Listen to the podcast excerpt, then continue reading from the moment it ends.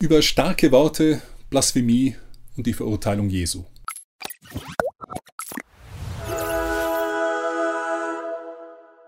Dass Jesus gekreuzigt wurde, ist als Fakt nicht umstritten. Nur islamische Apologeten müssen das Gegenteil behaupten, damit ihr Prophet nicht falsch gelegen hat. Für Mohammed war es nämlich unvorstellbar gewesen, dass ein gerechter Gottes, ein Prophet, einen solch schändlichen Tod erleiden würde.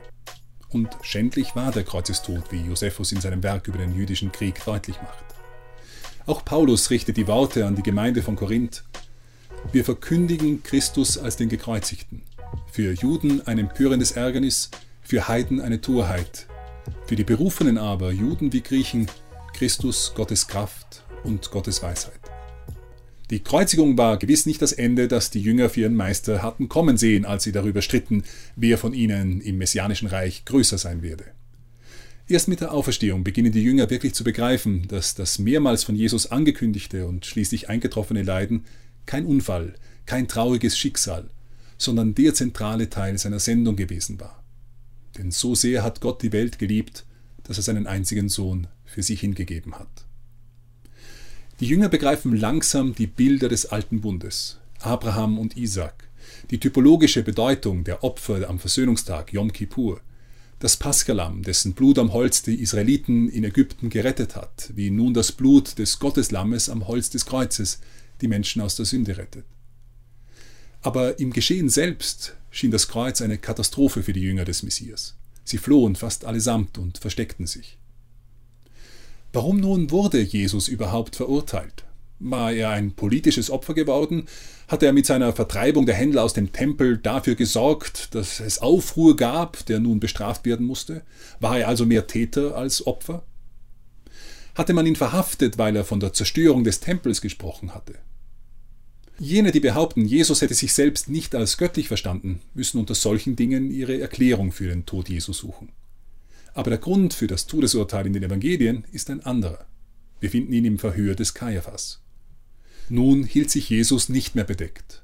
Schon bei seinem Einzug in Jerusalem hatte er direkter die Konfrontation gesucht. Bei den Anklagen widersprach sich zunächst die Zeugen. So trat der hohe Priester an Jesus heran und fragte gerade heraus: Bist du der Messias, der Sohn des Hochgelobten? Jesus sagte: Ich bin es und ihr werdet den Menschensohn zur Rechten der Macht sitzen und mit den Wolken des Himmels kommen sehen. Da zerriss der hohe Priester sein Gewand und rief, Wozu brauchen wir noch Zeugen? Ihr habt die Gotteslästerung gehört. Was ist eure Meinung? Und sie fällten einstimmig das Urteil, er ist schuldig und muss sterben. Der Messias zu sein war eine Behauptung, kein Verbrechen. Das Verbrechen war, dass Jesus hier neuerlich auf Daniel 7 und Psalm 110 Bezug nahm als der Menschensohn zur Rechten Gottes zu sitzen und auf den Wolken des Himmels zu kommen, war ein Ausdruck für Göttlichkeit. Und genau darum zerriss der hohe Priester sein Gewand, eine altjüdische Geste der Trauer und Buße. Jesus hatte im Kreis seiner Ankläger sich zu Gott gemacht und damit in den Augen seiner Gegner die schlimmste Gotteslästerung ausgestoßen. Und darum fällte man das Urteil, er ist schuldig und muss sterben. Denselben Vorwurf hatte man zwar schon einige Male zuvor gegen Jesus vorgebracht, aber ihn nicht zu fassen gewagt oder zu fassen bekommen. Nun hatten es die Führer des Volkes aus seinem eigenen Mund gehört. Vielleicht hatte ja die Sache mit dem Tempel Jesus vor das Gericht gebracht, aber es war seine Behauptung vor dem Hohen Rat, Gott gleich zu sein, die ihn ans Kreuz brachte. Nicht nur in seiner Predigt und in seinem Handeln hat Jesus also Ansprüche geltend gemacht. Seine Verurteilung zum Tod ist ein weiterer Punkt, an dem die Synoptiker keinen Zweifel lassen, wie sie Jesus sahen. Ihre Christologie mag oft anders formuliert sein als jene bei Johannes. Aber es ist völlig ungerechtfertigt zu behaupten, die Synoptiker machten aus Jesus irgendetwas Geringeres als Johannes. Auch in den Evangelien von Markus, Matthäus und Lukas wird die Gottheit Jesu klar herausgestellt. Da wir aber gerade beim Tod Jesu sind, möchte ich auf zwei weitere Punkte kurz eingehen.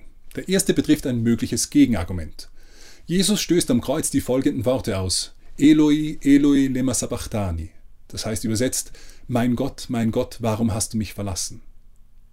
Wenn Jesus wirklich Gott ist, wie kann er dann von Gott verlassen sein? Wie soll das gehen?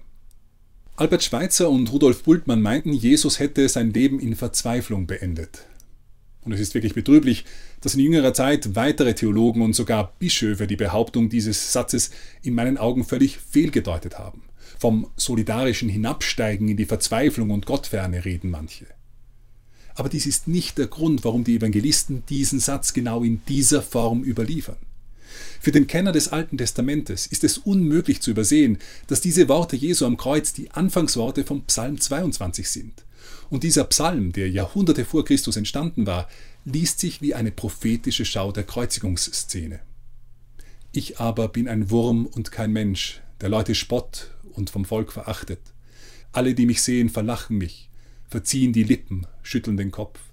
Er wälze die Last auf den Herrn, der soll ihn befreien der reiß ihn heraus, wenn er an ihm gefallen hat. Meine Kehle ist trocken wie eine Scherbe, die Zunge klebt mir am Gaumen. Du legst mich in den Staub des Todes, viele Hunde umlagern mich, eine Rotte von Bösen umkreist mich. Sie durchbohren mir Hände und Füße, man kann all meine Knochen zählen.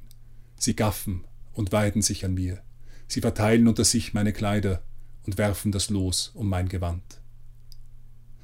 Was aber an dieser Stelle noch fast wichtiger ist, dieser Psalm ist ein Psalm des Vertrauens, des Vertrauens, dass der Geschlagene von Gott gerettet wird. Und so endet der Psalm mit dem Kommen des Reiches Gottes. Die Nationen werden umkehren und die Völker sich vor Gott niederwerfen. Psalm 22 ist die Antwort der Evangelisten auf den Vorwurf, das Kreuz sei ein Scheitern des Messias gewesen. Wenn Jesus die Anfangsworte dieses Psalmes zitierte, dann um den Menschen unter dem Kreuz in jenem Moment Trost und Hoffnung und die Gewissheit zu geben, dass dieses Leiden und sein Tod Teil des Heilsplans Gottes sind, um das Reich herbeizuführen. Kein Scheitern und kein Verzweifeln drücken sie aus, keine Gottferne, auch wenn es den Umstehenden beim Anblick des geschundenen Messias so scheinen mag. Der zweite Punkt, den ich anfügen möchte, betrifft ein Detail aus dem Johannesevangelium. An einer einzigen Stelle unterbricht der Evangelist seine Erzählung und fügt ein, und der, der es gesehen hat, hat es bezeugt, und sein Zeugnis ist wahr, und er weiß, dass er Wahres berichtet, damit auch ihr glaubt. Was will Johannes so dringend bezeugen? Im Satz davor heißt es lediglich, einer der Soldaten stieß mit der Lanze in seine Seite und sogleich floss Blut und Wasser heraus. Ist dieses Detail wirklich so entscheidend? Um das zu verstehen, müssen wir uns eine Aussage Jesu in Erinnerung rufen, die er im Zuge der Tempelreinigung gemacht hat. Reiß diesen Tempel nieder und in drei Tagen werde ich ihn wieder aufrichten. Jesus meinte damit den Tempel seines Leibes, erklärt Johannes. Und dahinter steckt eigentlich gar kein geringer Anspruch, denn schließlich ist der Tempel der Ort der besonderen Gegenwart Gottes und damit das höchste Heiligtum der Juden. In Matthäus 12 sagt Jesus etwas Größeres als der Tempel ist gekommen. Das bedeutet nichts anderes als eine neue, höhere Gegenwart Gottes. Eben Gott im Fleisch. Was ist nun das Besondere am Ereignis, das Johannes mit seinem Zwischenruf in den Fokus rücken will? Jesus starb zum Paschafest. Zu diesem Fest wurden in Gedenken an den Auszug aus der ägyptischen Sklaverei Lämmer im Tempel geschlachtet und dann in den Familienverbänden im Rahmen des Paschamahls verzehrt. Viele Lämmer? Josephus gibt für das erste Jahrhundert unglaubliche Zahlen an. Eine Viertelmillion Tiere hätte es gebraucht, um demnach über zwei Millionen Menschen für die Feierlichkeiten zu versorgen. Diese Zahlen scheinen für die damalige Zeit etwas übertrieben, aber selbst wenn Josephus realistischere 250.000 Menschen statt Lämmer meinte, dann bedeutete dies immer noch 25.000 geschlachtete Tiere. Was geschah mit dem ganzen Blut? Laut der jüdischen Mishnah gab es zwei Ausgüsse an der Westmauer des Tempels und von dort floss das Blut talwärts und mischte sich mit dem Kidronbach. Von der Seite des Tempels also floss während dem Paschafest ein Strom von Blut und Wasser. Und genau darum unterbricht sich Johannes. Jesus am Kreuz, von dessen Seite Blut und Wasser fließen, ist der neue Tempel, die neue Gegenwart Gottes in der Welt. Das will Johannes attestieren. Sein Herz ist der wahre Altar, sein Opfer in Liebe sühnt die Schuld und führt aus der Sklaverei der Sünde. Diese vielen Details werden leicht übersehen oder außerhalb des jüdischen Kontextes oft gar nicht erst verstanden. Doch auch sie zeigen Jesus einmal mehr als den göttlichen Sohn, den messianischen Retter, die Gegenwart Gottes in der Welt. Es ist dies keine späte theologische Umformung, sondern der Glaube der ersten christlichen Generation, die sich an diese Dinge erinnert, sie begreift und in der Welt verkündet. Soweit zum Tod. Die Auferstehung ist der Gegenstand der nächsten Folge.